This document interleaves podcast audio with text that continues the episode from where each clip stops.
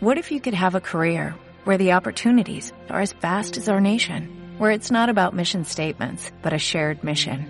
At U.S. Customs and Border Protection, we go beyond to protect more than borders, from ship to shore, air to ground, cities to local communities. CBP agents and officers are keeping people safe. Join U.S. Customs and Border Protection and go beyond for something far greater than yourself. Learn more at cbp.gov/careers. ¿Sí?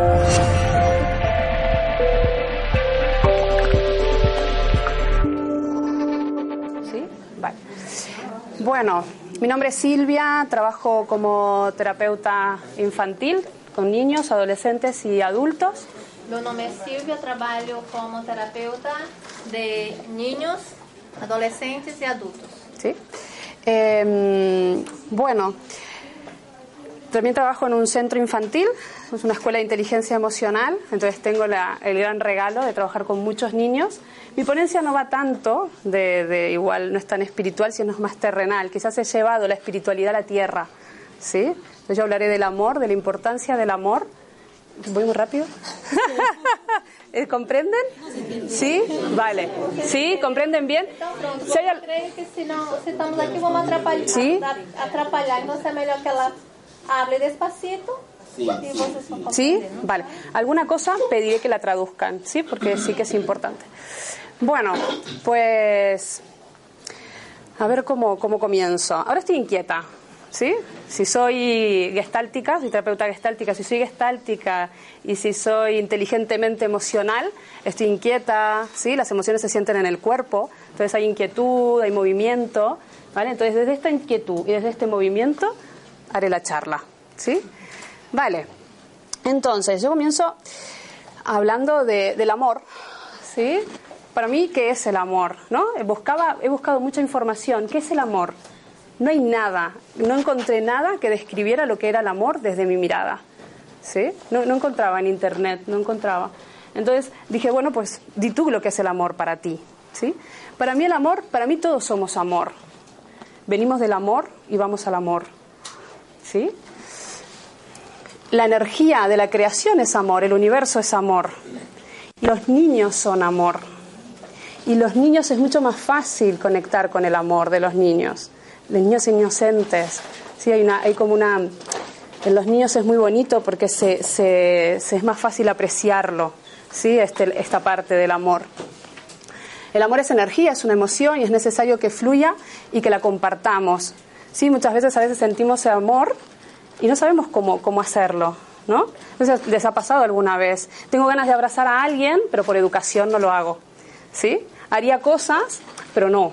Entonces, me- como que me contengo, ¿no? Entonces, es muy importante, aunque yo no lo conozca a veces a la persona, poder darle un abrazo si es lo que necesito o lo que yo me gustaría hacer, ¿sí? Entonces es importante compartirlo, el amor. Está directamente relacionado con el corazón, con el chakra del corazón y sobre todo el amor es desinteresado. El amor no espera nada a cambio. El amor, hay muchas formas de dar amor, ¿sí? Y el amor, el perdón también es amor. Cuando yo me perdono, me estoy amando. Cuando perdono al otro, lo estoy amando. Al final, detrás del perdón, lo que hay es amor. Una y otra vez volvemos a lo mismo, volvemos al amor. ¿Sí? Vale, y el amor sobre todo comienza por nosotros mismos. Es muy difícil dar algo que yo no he desarrollado en mí. Es muy difícil. ¿Sí? Yo a veces en terapia les digo, hay- vienen muchas personas a terapia muy enfadadas con sus padres. ¿Sí? Había una chica, una chica joven que me decía, es que mis padres no me dieron. ¿no? Y no me dieron, y no me dieron, y no me dieron. Digo, estás delante de un limonero pidiéndole peras. Deja de enfadarte con el limonero porque no tiene peras, solo tiene limones. Y es lo que tenían tus papás, tenían limones y te han dado limones porque tampoco tenían más. ¿Sí? Entonces al final damos lo que tenemos y lo podemos desarrollar, evidentemente. ¿Sí? Hay muchas formas luego de llegar al amor. Entonces, cuando estoy dando amor, cuando soy tierna conmigo y con el otro, lo estoy amando. Cuando perdono, estoy amando. Cuando estoy en paz, me estoy amando y estoy amando al otro. Cuando creo paz a mi alrededor, estoy amando a todos. ¿Sí? Cuando doy cariño, la amistad es amor. Cuando soy amable con los demás, estoy amándolo al otro. Cuando pongo límites, cuando yo le pongo límites al otro, me estoy amando. Le estoy diciendo que no. Y cuando le pongo límites a un niño, también lo estoy amando hay, una, al menos desde mi vivencia, desde mi generación, lo que sucedió fue unas generaciones muy duras de mis abuelos con mi madre que le pusieron muchos límites. Y mi madre sufrió mucho. Y entonces dijo, yo como madre no voy a poner límites. Y entonces yo no tenía límites. No tenía límites a la hora de levantarme, ni a la hora de acostarme, ni a la hora de comer. Y me hizo tanto daño porque llegué adulta sin límites y tuve que aprender a ponerme límites. Entonces los límites son muy importantes en la vida de los niños y en la vida de los adultos, porque nos vamos a encontrar continuamente con estos límites. ¿sí? Entonces los límites son necesarios y también es amor. ¿sí? La libertad, la presencia. Cuando yo estoy con un niño y estoy presente para él, lo estoy amando. Pero si yo estoy con un niño, que me encuentro con muchos niños, a veces le digo a los niños, ¿cómo, ¿qué haces cuando estás con mamá? Mamá cocina. ¿Y tú qué haces? Yo juego al, a la PlayStation. ¿Qué haces cuando estás con papá? Papá eh, está poniendo, bueno, lavadoras y tal. ¿Y tú qué haces? Yo jugando al móvil. ¿Y qué necesitas? Yo necesito a mis padres. Necesitan la presencia, estar en casa no quiere decir que esté presente para el niño o para el otro. Yo puedo estar en casa y no estar presente y no mirar a mi hijo o al niño que tengo al lado. Así de adultos vienen a terapia sintiéndose, habiéndose sentido muy solos con mamá en casa. Pero mamá no estaba para mí. Porque mamá estaba en su historia o en su mundo, con sus cosas. ¿Sí? La presencia es amor. Estar presente para el otro es amor. Cuando estoy en terapia, estoy plenamente presente, escuchando al otro, lo estoy amando. Eso es amor. Y hay muchas formas de dar amor. A veces no nos dan amor las personas como nos gustarían. Nos dan amor como saben, como pueden. ¿Sí? Y esto me ha costado mucho a mí aceptarlo. ¿Sí? Yo esperaba muchas veces de mi abuela. Mi abuela es un carácter muy rígido, así, muy fuerte, me dio mucha seguridad, sin duda, no pasé miedo con mi abuela, pero no me dio ni un abrazo. ¿Sí? Abrazo ninguno. Nunca me dio un beso. Y cada vez que la llamo, se desespera por hacerme la comida que me gusta. Eso es amor. Es la forma que ella sabe de darme amor. Haciéndome de comer. Porque no sabe. Y ahora que soy adulta, cuando era niña no lo entendía, pero ahora que soy adulta, le enseño, porque como yo lo aprendí, ahora se lo enseño y le digo, abuela, dame un abrazo. Y mi abuela se queda así. Y le digo, va, abuela, mueve los brazos. Los, con, los, con, los, brazos se puede dar abrazo. Y entonces la abuela lo intenta, ¿eh? Lo intenta. ¿Sí? Hace lo que puede la abuela. Pobreta la abuela. Tampoco se lo dieron a ellas. Claro. ¿Sí? Entonces a veces estamos continuamente pidiéndole al otro que me dé lo que no sabe. Pero yo ahora como adulta se lo puedo enseñar. Esa es la diferencia. Y dejo de pedirle a mi abuela, a mis padres, que me den aquello que no pudieron darme. Porque ahora que soy adulta, me lo puedo dar yo. Ese es el trabajo.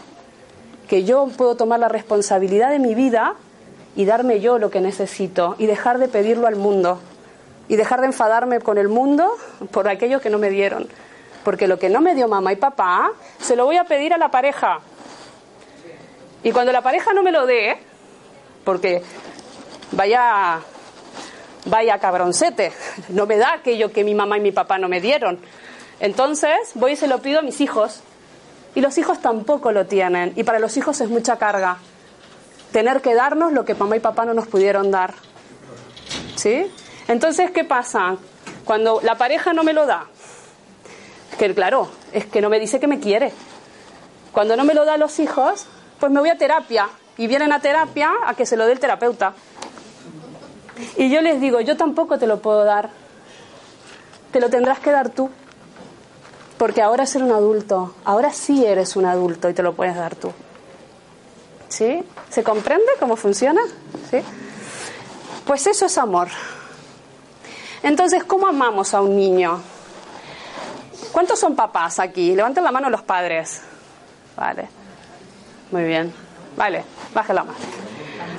Y los, la madre y los padres, me refiero a padres en general, ¿eh?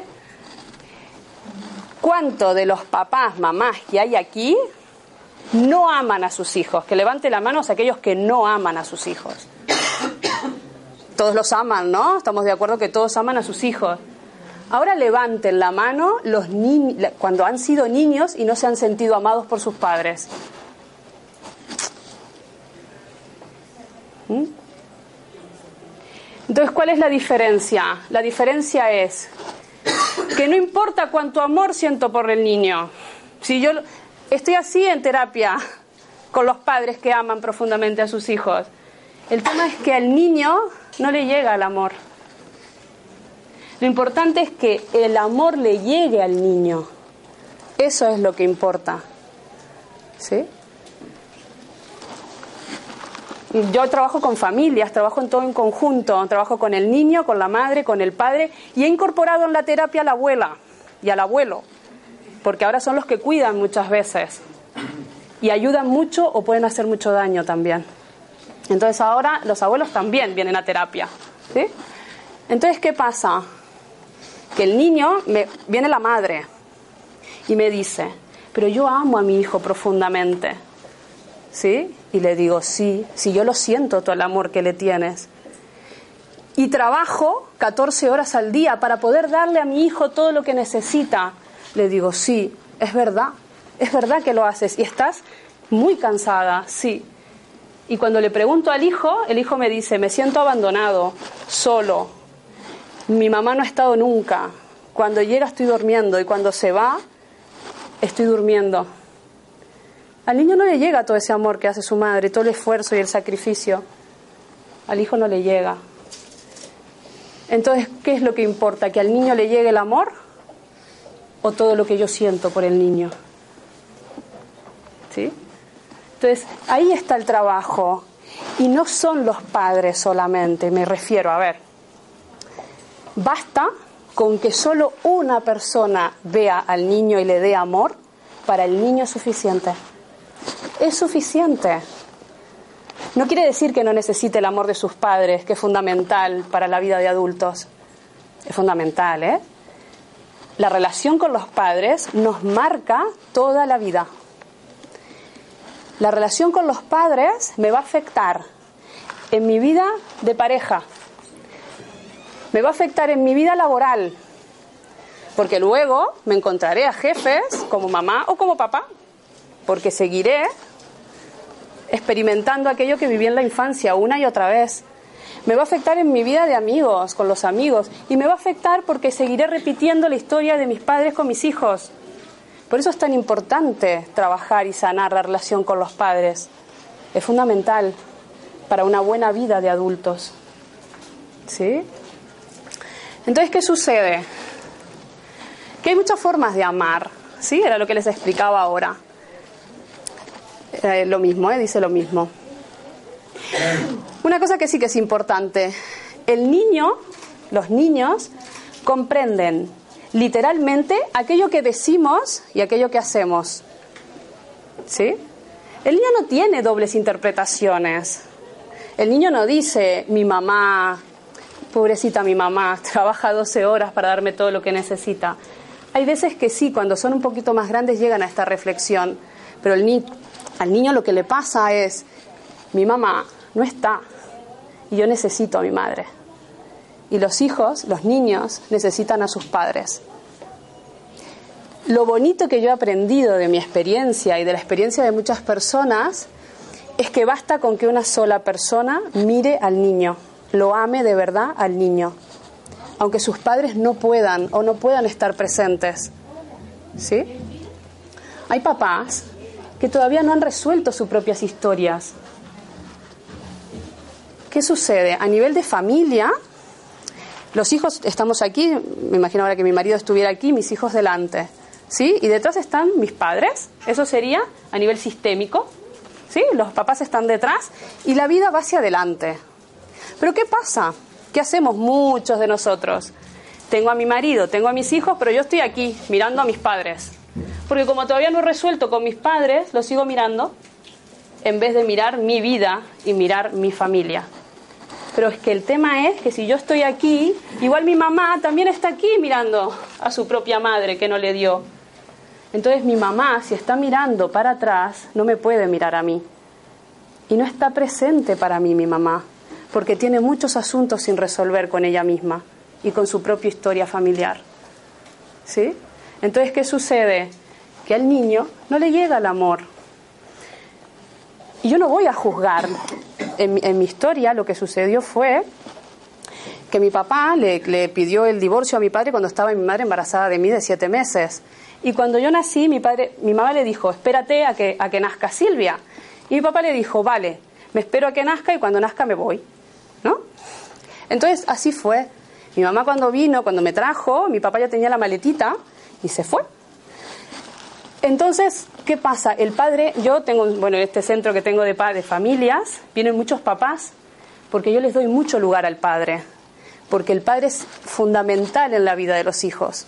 La madre es importante y el padre también. Sin el padre nos encontramos con muchas situaciones difíciles para enfrentarnos al mundo.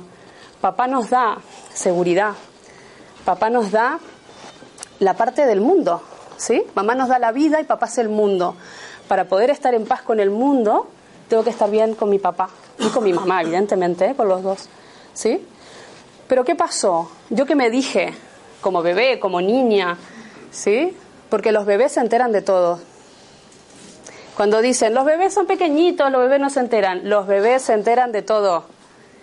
Y desde el momento en que nos conciben, nos queda todo. Y nos queda además de forma inconsciente, que eso afecta mucho más todavía. Porque cuando llegamos adultos, llegamos con muchas cosas que no comprendemos y que no nos acordamos a menos que alguien nos los explique. ¿Sí? Entonces, ¿qué sucede? Que cuando, mis, en, mi caso, ¿no? Yo que me dije cuando mi papá se fue, me dije, yo no valgo, no tengo ningún valor, porque si yo vengo y mi padre se va, ¿qué valor tengo yo para la vida? No valgo nada. ¿Sí? Y me he pasado toda mi infancia y toda mi adolescencia buscando la mirada de papá. Toda mi vida hasta que llegué con treinta y pico de años a terapia, con un terapeuta, estuve muchos años con un terapeuta, y lo que buscaba era que, ¿qué pasa? Voy a explicar otra cosa. Cuando el bebé nace, cuando somos bebés, todo, todo influye, ¿eh? el estado de la madre, el estado del padre. Entonces, cuando el bebé nace, la madre mira al bebé. Cuando le da de mamar y lo mira, está en contacto con el bebé. Y el bebé siente que está vivo. El bebé siente, es como el bebé sabe que mm, sería como que está, que está vivo, no sé cómo es la palabra ahora. A ver, Sheila, si me ayudas. No, es, es una experiencia de, de, que, de, que, de, que, de que existe. Tiene que ver con la existencia. Si mamá mira al bebé y el bebé se siente visto, el bebé siente que existe. ¿Sí? Reconocimiento. Reconocimiento y tiene que ver con la sensación o con la vivencia de transparencia. ¿Sí? Cuando la madre lo mira, el bebé siente que, que, está vivo, que existe. Y cuando hay contacto, el niño sabe dónde están sus límites. Entonces, ¿qué pasa? Si el niño no tuvo eso ni de mamá ni de papá, o no lo tuvo de papá, el niño irá buscando a papá por todo el mundo. Irá buscando la mirada porque faltó en mí, en mi experiencia me faltó que mi padre me mirara. Nunca me miró. ¿Sí? Entonces hay una experiencia de falta de visión. Yo creía, tenía 7, 8 años, yo creía que era transparente. Yo, yo soy transparente, nadie me ve. Mi sensación de como de bebé no me habían visto, tenía una sensación de transparencia de que no existía. ¿Sí? ¿Se comprende? Sé si a alguno le ha pasado esta sensación. Y tiene que ver con la primera infancia. con la primera, el primer contacto con los padres, que papá y mamá me miren, me vean, el sentirte visto, ¿sí? Entonces es muy importante, es muy importante todas estas cosas. Nosotros hablamos, en Gestalt hablamos de los micro y los macros movimientos. Cuando tenemos un bebé, si la madre después del parto está, está bien, está fuerte, coge al bebé con una seguridad. Y esas memorias de coger al bebé con la seguridad le quedan al bebé en sus memorias corporales. Pero si la mamá está deprimida y lo coge así, esa es la memoria que va a tener el bebé. De que la vida no es importante, de que la vida no tiene valor. Porque si mamá, que a muchas mujeres les pasa, que cogen depresiones pospartos o que emocionalmente no saben gestionar toda la movida hormonal que hay después de un parto, que a veces no es depresión posparto, es que no sabemos gestionar las emociones. Entonces, muchas mamás se encuentran que tienen muchas movidas a nivel emocional, a nivel físicas, que no saben sostenerlo, ¿vale? Y esto, como yo cojo al bebé, al bebé le va a quedar en sus memorias, ¿sí?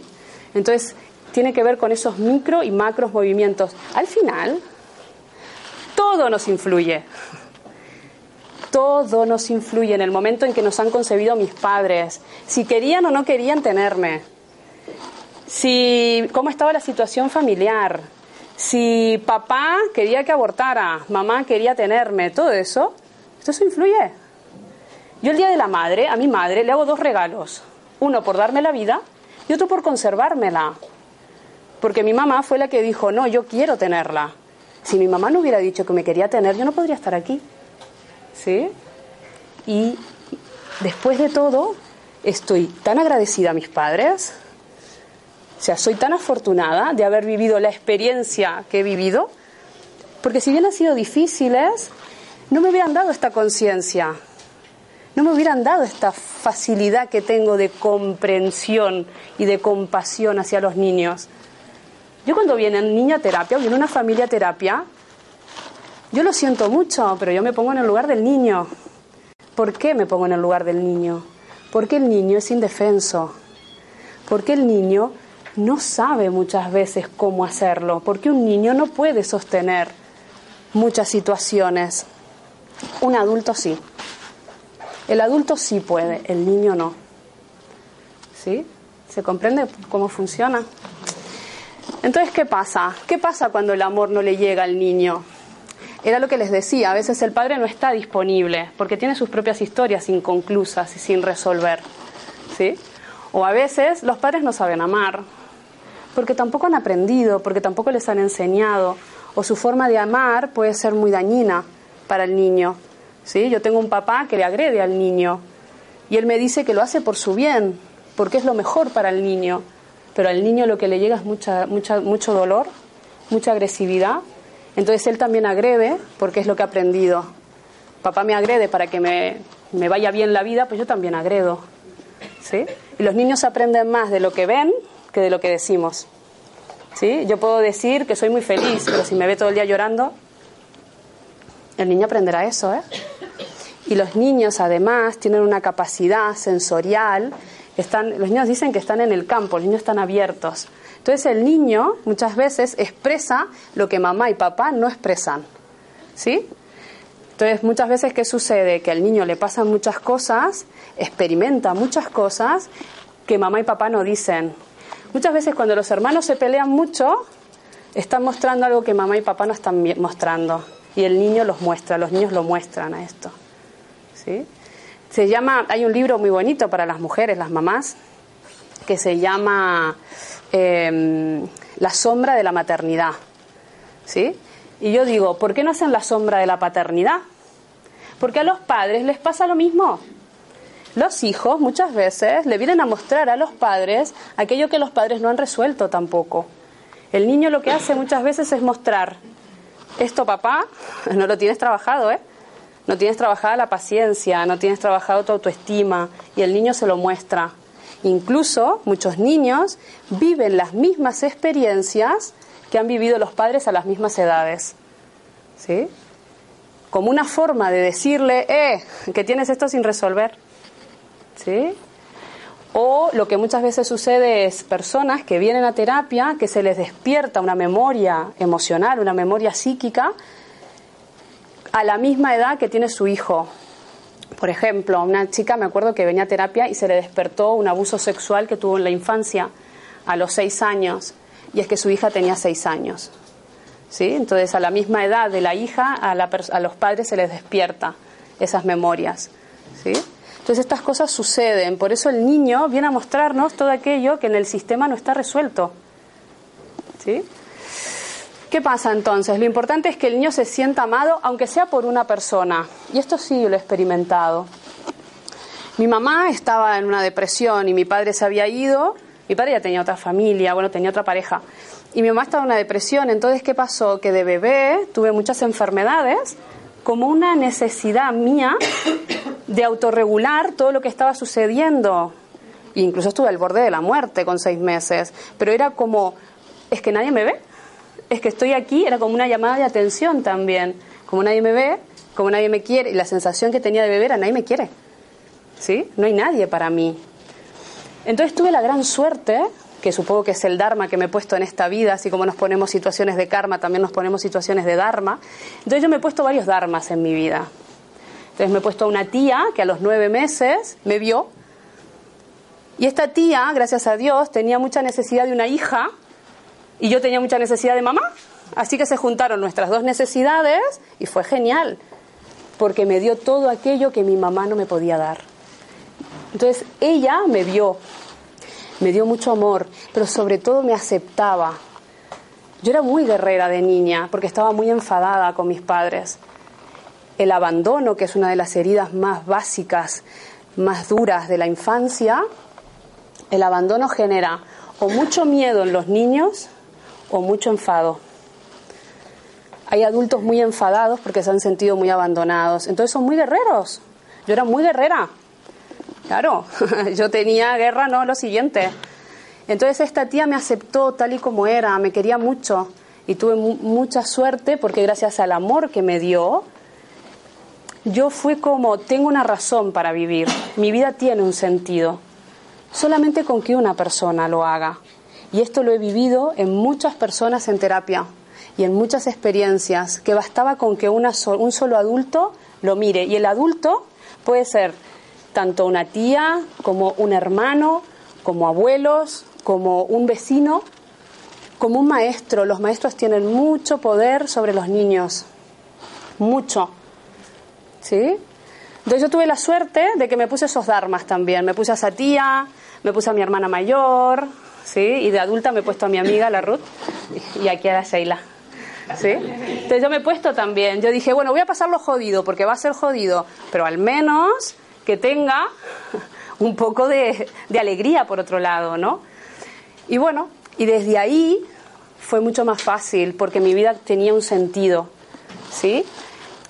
Cuando el niño no se siente amado, es muy difícil que encuentre el sentido en la vida. Es muy difícil que el niño crea en, en el propósito, como decía el Fabio. Fabio, me decía Fabio, en el propósito. Es muy difícil si el niño no siente ese amor. ¿sí? Al, al, final el niño viene mucho de esa energía que decía la otra chica, la, la, que, la Jocelyn, ¿no? Venimos del amor, venimos con esa energía, el niño es muy fácil que entre en esa energía. Si eso no está, para el niño es muy difícil la vida, ¿sí? Es muy difícil la vida desde aquí. Entonces, ¿qué pasa?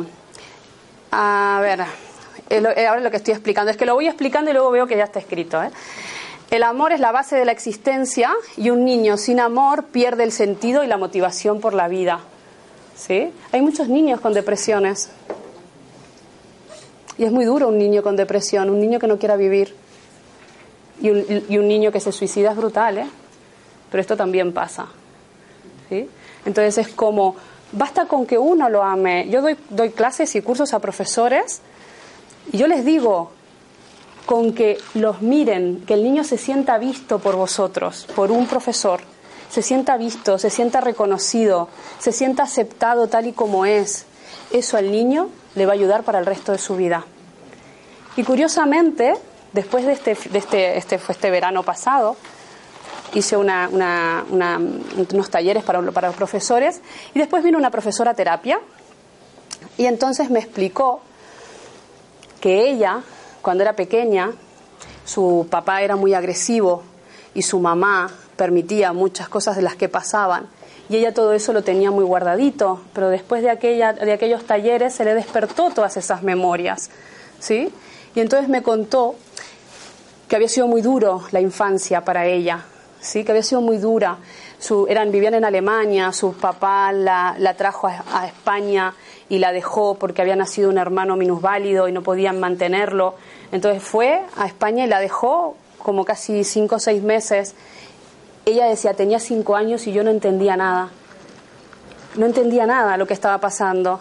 De repente era hija única, nace un hermano con minusvalía, mis padres no me pueden sostener, no me pueden mantener, me envían a, España con unos tíos que no conozco de nada. Fue muy traumático para ella. Y a los 7, 8 años, un profesor del cole la vio y vio el sufrimiento que tenía. Entonces, ¿qué dijo? Le daba para escribir, le decía, tú escribe, tú escribe. Entonces la, ella decía, entonces Silvia, yo empecé a escribir y escribía y escribía y empecé a sacar todo lo que me estaba sucediendo que no podía expresar. Y empecé a contar todo mi dolor, todo mi enfado, todas las sensaciones que tenía, todo el sufrimiento. Dice, ese, ese hombre me salvó. Fue el único que me vio en mi infancia y vio mi dolor. Y desde ahí quise ser maestra.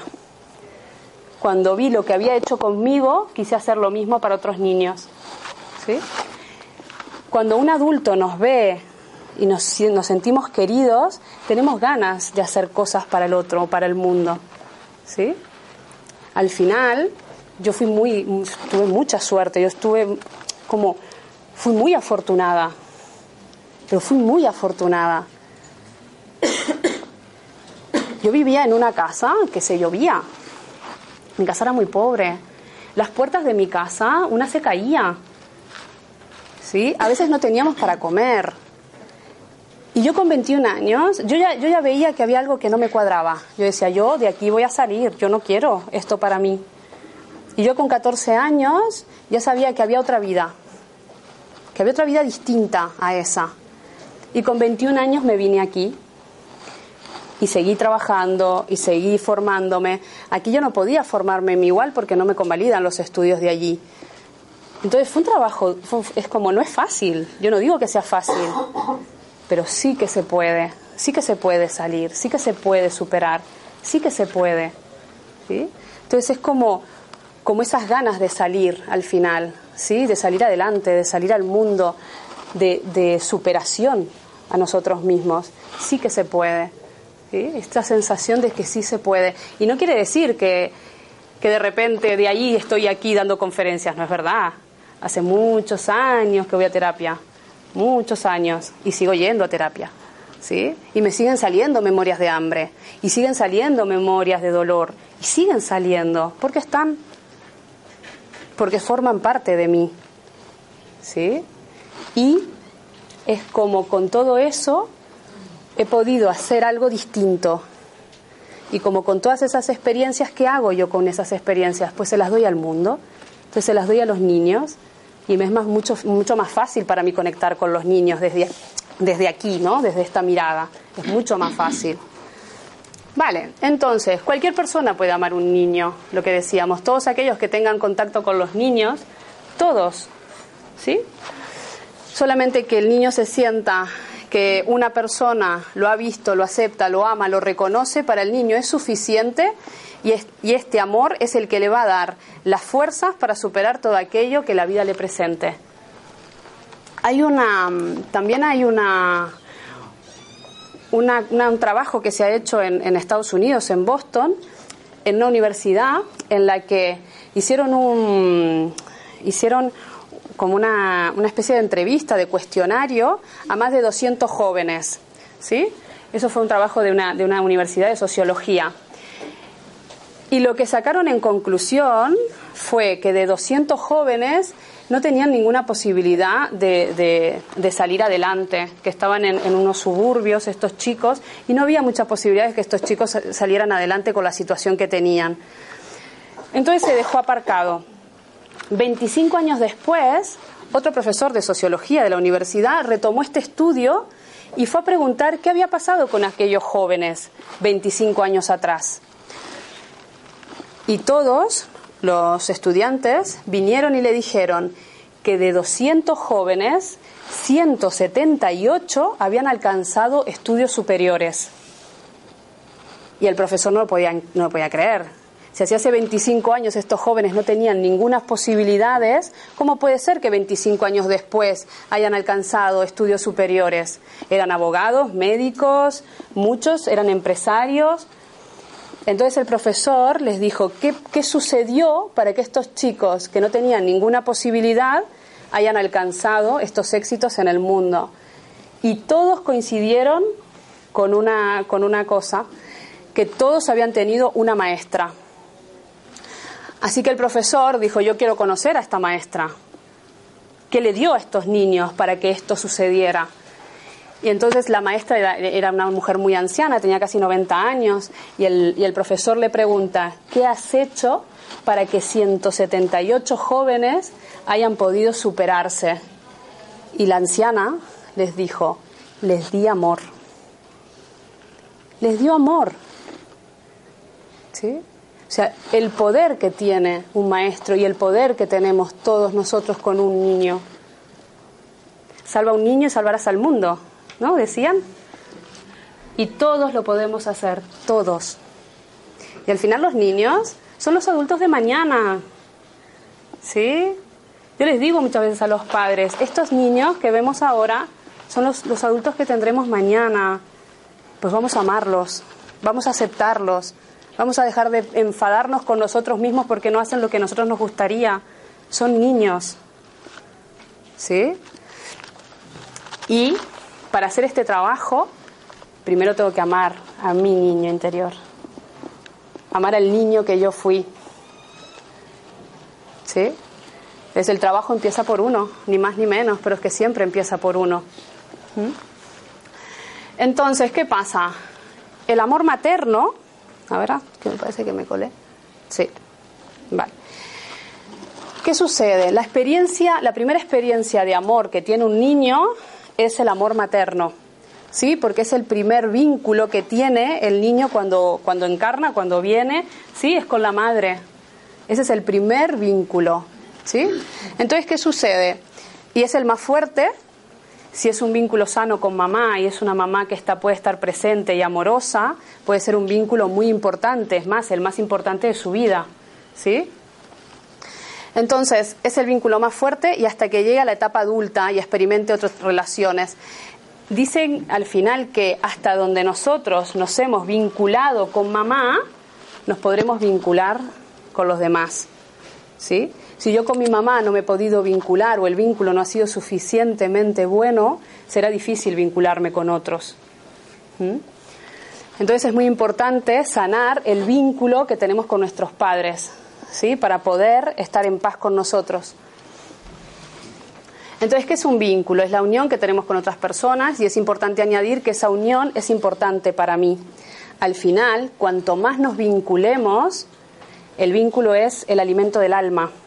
Cuanto yo más me, vinculo con el otro, cuanto yo más lo quiero, más me nutro.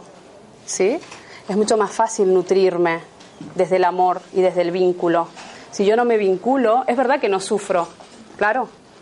Si yo no me vinculo con las personas, no, no sufro, porque si se van, a mí no me va a doler. Y si yo me vinculo con las personas, me va a doler mucho. Como yo no he sentido muchas veces ese vínculo con mis padres, los he sentido con otras personas. Entonces para mí es mucho más fácil, es, fue como una, una, forma de sanarme, ¿no? Era como, como conmigo, no se han podido vincular, yo sí me voy a vincular, aunque luego lo paso muy mal, ¿eh? Pero entonces, ¿qué pasa? Cuando los niños vienen al centro, yo me vinculo con todos.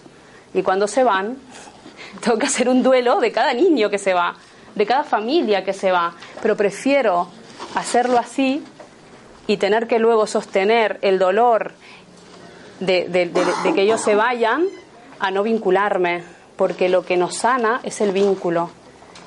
Lo que nos sana a los seres humanos es el vínculo, es sentir el amor del otro, es sentirme amados por otros. Eso es lo que nos sana, es el vínculo. El vínculo entre las parejas, el vínculo entre los amigos, el vínculo entre los terapeutas y los clientes. Yo a, a las personas que vienen a terapia, yo les digo que las quiero, pero es que las quiero de verdad. Y cuando se van y acaba el proceso, me alegro mucho, pero también me duele que se vayan. ¿Sí? Porque los quiero. Claro. Y ese querer hace que el otro se sane. Es más fácil que el otro se sane si hay amor, ¿sí? Si hay un vínculo, porque el otro se siente acompañado, se siente visto, se siente querido. Entonces es mucho más fácil sanarme si yo me vinculo con el otro. ¿Sí? ¿Me van siguiendo? ¿Sí? ¿Sí? Vale. Entonces, los vínculos afectivos sanos se basan en el respeto, en la libertad, en la aceptación, en el amor, en la confianza, en los límites con ternura. Ojo a la hora de poner límites también a veces a los demás y a los niños.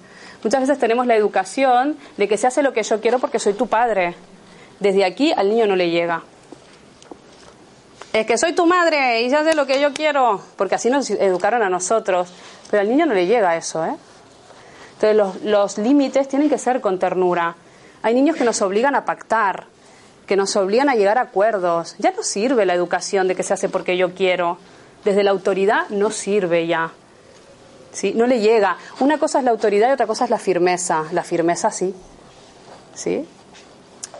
No puedes meter el dedo en el enchufe, claro que no puedes. No te voy a dejar que te hagas daño. ¿Sí? Entonces, desde la firmeza sí, pero desde el autoritarismo no. ¿Mm? Entonces, esto es muy importante también. Entonces, la, la seguridad, la valoración, la presencia, la atención, los cuidados. Y lo bonito de, los, de, de un buen vínculo afectivo, que al final los vínculos es amor, no es más ni menos que amor, ¿eh? es muy importante que no requieren de una presencia constante. ¿Sí? No requieren que yo esté todo el día ahí.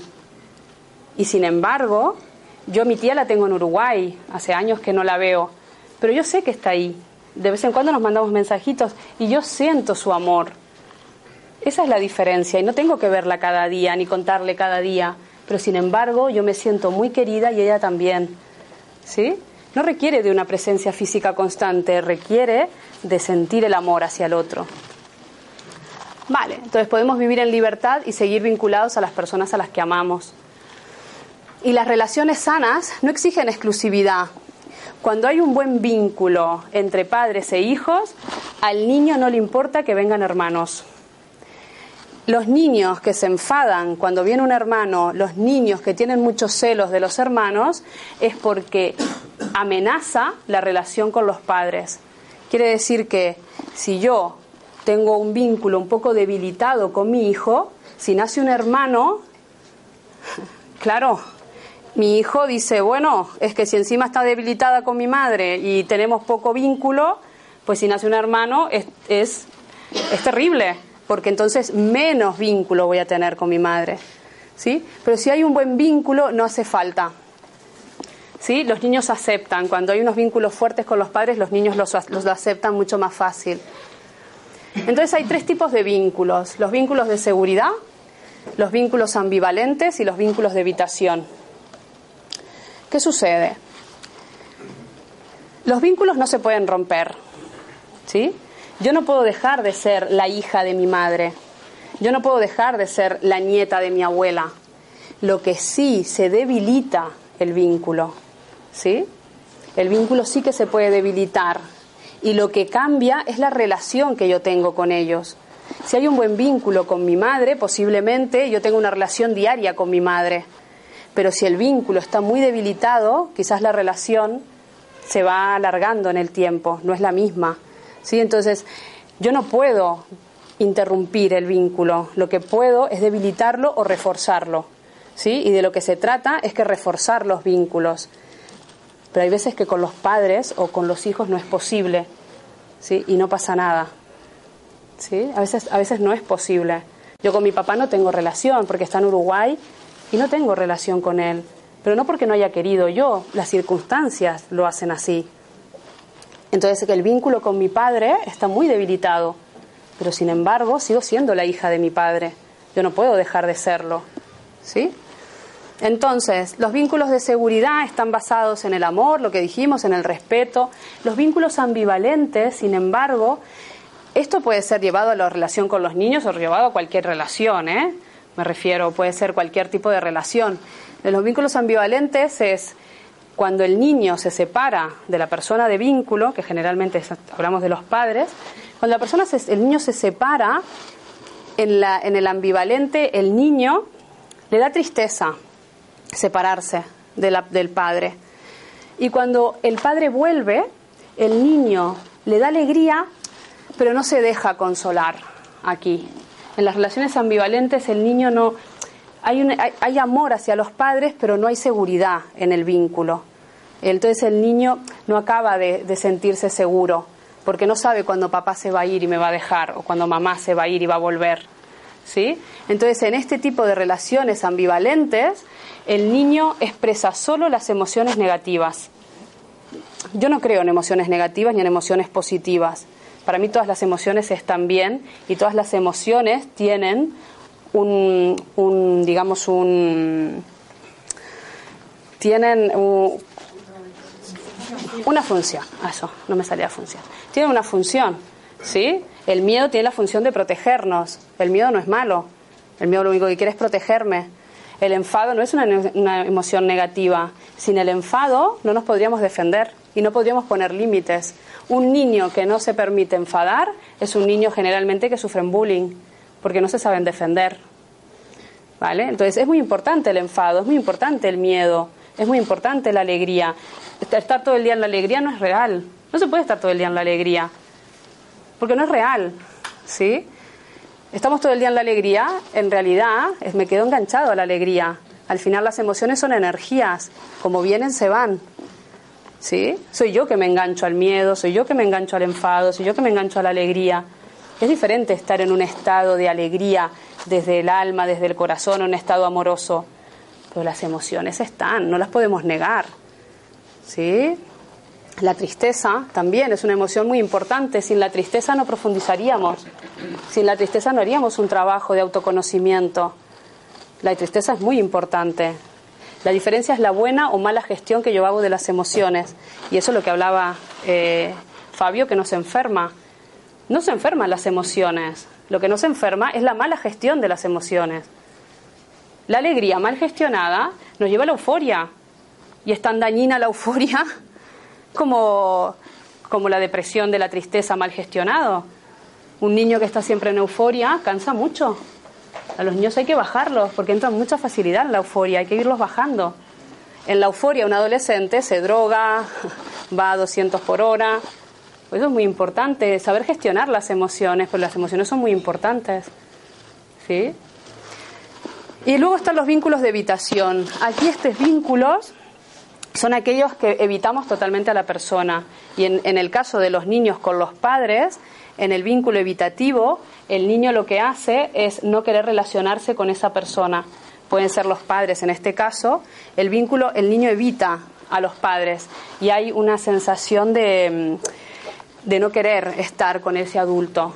¿Sí? Porque el, el vínculo está muy, muy, muy debilitado en este caso. Y aquí sí que los niños en este tipo de vínculo de evitación, el niño no experimenta ninguna emoción, no expresa nada, porque el vínculo no está suficientemente fuerte aquí. ¿sí? Y el niño no tiene la seguridad de expresar ninguna emoción, porque ahí sí que hay ahí está muy, muy debilitado. ¿sí? Yo, por ejemplo, con mi papá tenía un vínculo de evitación, nunca sabía cuándo venía, nunca sabía cuándo se iba. A veces venía y pasaban luego muchos meses, entonces a mí no me daba ninguna seguridad. En el vínculo ambivalente, por ejemplo, un vínculo ambivalente tenía con mi mamá. Era, está ahí, pero no sé cuándo me va a dejar emocionalmente, ¿sí? Porque cuando no estaba bien, se iba. Emocionalmente no podía estar. Entonces aquí yo estaba aquí con mi mamá y sin embargo con mi tía y con mi hermana tenía un vínculo muy seguro. ¿sí? La sensación de que siempre están ahí. Ese es el vínculo de seguridad. Da igual, yo a Sheila la veo dos veces al año cuando viene a Cataluña pero no hace falta, porque cada vez que viene, ya está, es suficiente. Y a veces nos mandamos un mensajito y es suficiente, porque ya está el vínculo. ¿Sí? Esa es la diferencia de un vínculo de seguridad. ¿Sí? Esto es lo que hablamos. Entonces, los niños experimentarán las emociones que están permitidas en casa, ¿eh? lo mismo que hemos hablado antes. Al final, el niño, si en casa se está permitido el enfado, el niño se enfadará. Si en casa se está permitida la tristeza, el niño se, se podrá estar triste. Pero hay en familias que las emociones no están permitidas. Hay en familias que, aunque no se exprese verbalmente, no está permitido enfadarse. Entonces el niño no se enfada. Por eso es muy importante que los adultos podamos gestionar las emociones de la forma más adecuada para que los niños también las puedan hacer. ¿Sí? Cinco minutos, perfecto. Ya está, ya acabo. Vale. Bueno, una de las cosas que es muy dañino en los vínculos es el abuso de poder la sumisión y la dependencia. Estos tipos de vínculos no ayudan en la relación con los niños.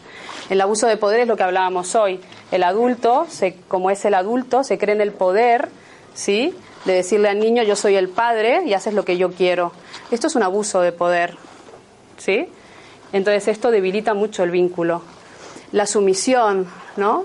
Es como te callas porque aquí mando yo, ¿sí? Y hacerle al niño bajar que el niño no se exprese, porque muchas veces a mí no me es cómoda, depende de qué situación. Entonces esto tampoco ayuda. Y luego están las, las, relaciones de dependencia, que son que los padres muchas veces o los adultos no dejamos crecer a los niños. ¿sí? Yo tenía grupos de terapia en que habían dos mamás que habían tenido unos niñitos que ahora ya tenían dos años y no querían dejarles de mamar, aunque no pudieran dormir, no querían dejarle de mamar. El niño ya no quería la teta, pero da igual porque yo todavía no puedo soltar al bebé, ¿sí? Yo todavía quiero a mi bebé. Entonces no dejaba crecer al niño, ¿sí? Lo mantenía como un bebé y decía mi bebé. Yo le decía, no, no es un bebé, tiene dos años, ya es un niño. No, no, no, es mi bebé. Sí que la sensación es esta, pero esto no deja crecer al niño, lo único que creaba era dependencia. ¿Sí? Y luego pasa que luego no dejamos que, que, pase adolescente. Y a veces que vienen a terapia y me dicen, mi, mi niño, y yo digo, ay, ¿qué edad tiene tu niño? 28. Y yo digo, Dios mío. y un día llego, al centro y me encuentro a una señora y digo, ay, está esperando a su hijo. Sí, estoy esperando a mi hijo. Y pensé, ay, ¿habrá un niño en terapia? Digo, qué raro. Si yo no me enteré que había un niño hoy en terapia. Y cuando veo salir a un hombre de 35 años que venía con su mamá a terapia. Eso es no dejar crecer y el hijo le va muy bien muchas veces a los hijos, ¿eh? Va muy bien, porque si no crecemos no tomamos responsabilidades y no nos hacemos cargo de nosotros mismos. Y si tengo a mamá eternamente, ni crecemos ni nos dejamos. Esto tampoco ayuda. Vale, entonces me voy a ir. Bueno, hablábamos del movimiento amoroso. Vale, voy a ir a las consecuencias. Las consecuencias del, del vínculo debilitado lo que hace en el niño es una baja autoestima, inseguridad, desconfianza, dependencia, desvalorización, rechazo de sí mismo y dificultad para vincularse. ¿Sí? Estas son las, las consecuencias que tiene. ¿eh? Vale, entonces lo mejor que podemos hacer por los más pequeños es crear vínculos afectivos seguros. ¿Sí? Y esto lo que le va a dar al niño es, bueno, lo que ya hablamos de, la, de la, darle seguridad, libertad, respeto, aceptación. Cuando nosotros le pedimos perdón a un niño, le estamos enseñando a perdonar y a pedir perdón. ¿Sí? No pasa nada, a veces vienen las mamás muy, muy angustiadas. Silvia, es que grito. Y yo también grito. Si el problema no es que gritemos, el problema es que nos pasemos el día gritando. Pero que tengamos un grito, un día de enfado, no pasa nada. Y muchas veces les pregunto, ¿y luego le has pedido perdón a tu hijo? Ah, no, yo soy la madre. La madre también pedimos perdón a los hijos. Y cuando les pedimos perdón, le estamos enseñando que ellos también pidan perdón. ¿Sí? Entonces es muy importante todo aquello que les enseñamos, es lo que ellos van a ir aprendiendo.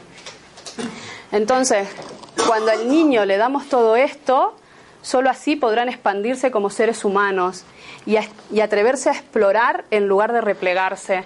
Un niño que no se ha sentido amado es mucho más fácil que se replegue, ¿sí? que se meta para adentro y evitar relacionarse para no tener que enfrentarse a los conflictos y al caos emocional. ¿Mm? Vale, entonces es muy importante desarrollar el, el, vínculo de seguridad, que es a través del diálogo positivo, hacer actividades con los niños. Te digo con los niños, ahora lo llevo a los niños, pero esto es en la pareja y en todos los aspectos, con los hermanos, con la familia, ¿sí? Vale, y lo importante es decirle al niño que es bueno reforzar sus progresos, ¿sí?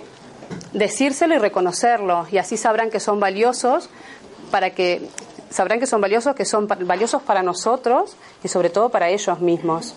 ¿Sí? Vale. Si quieres influir en un niño, es importante amarlo. ¿Sí?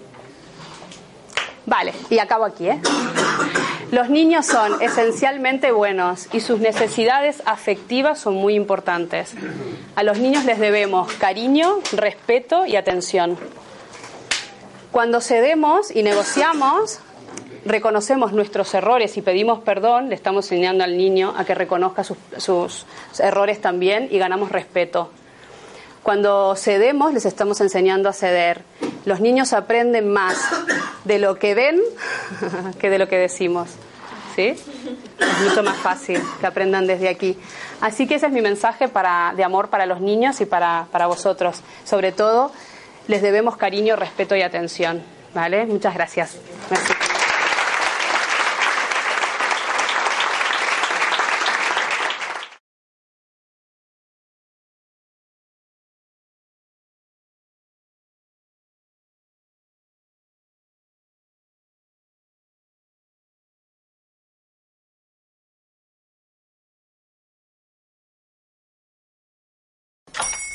Hola, buenos días, mi pana. Buenos días, bienvenido a Sherwin Williams. ¡Ey! ¿Qué onda, compadre? ¿Qué onda? Ya tengo lista la pintura que ordenaste en el ProPlus app. Con más de 6.000 representantes en nuestras tiendas listos para atenderte en tu idioma y beneficios para contratistas que encontrarás en aliadopro.com. En Sherwin Williams somos el aliado del PRO.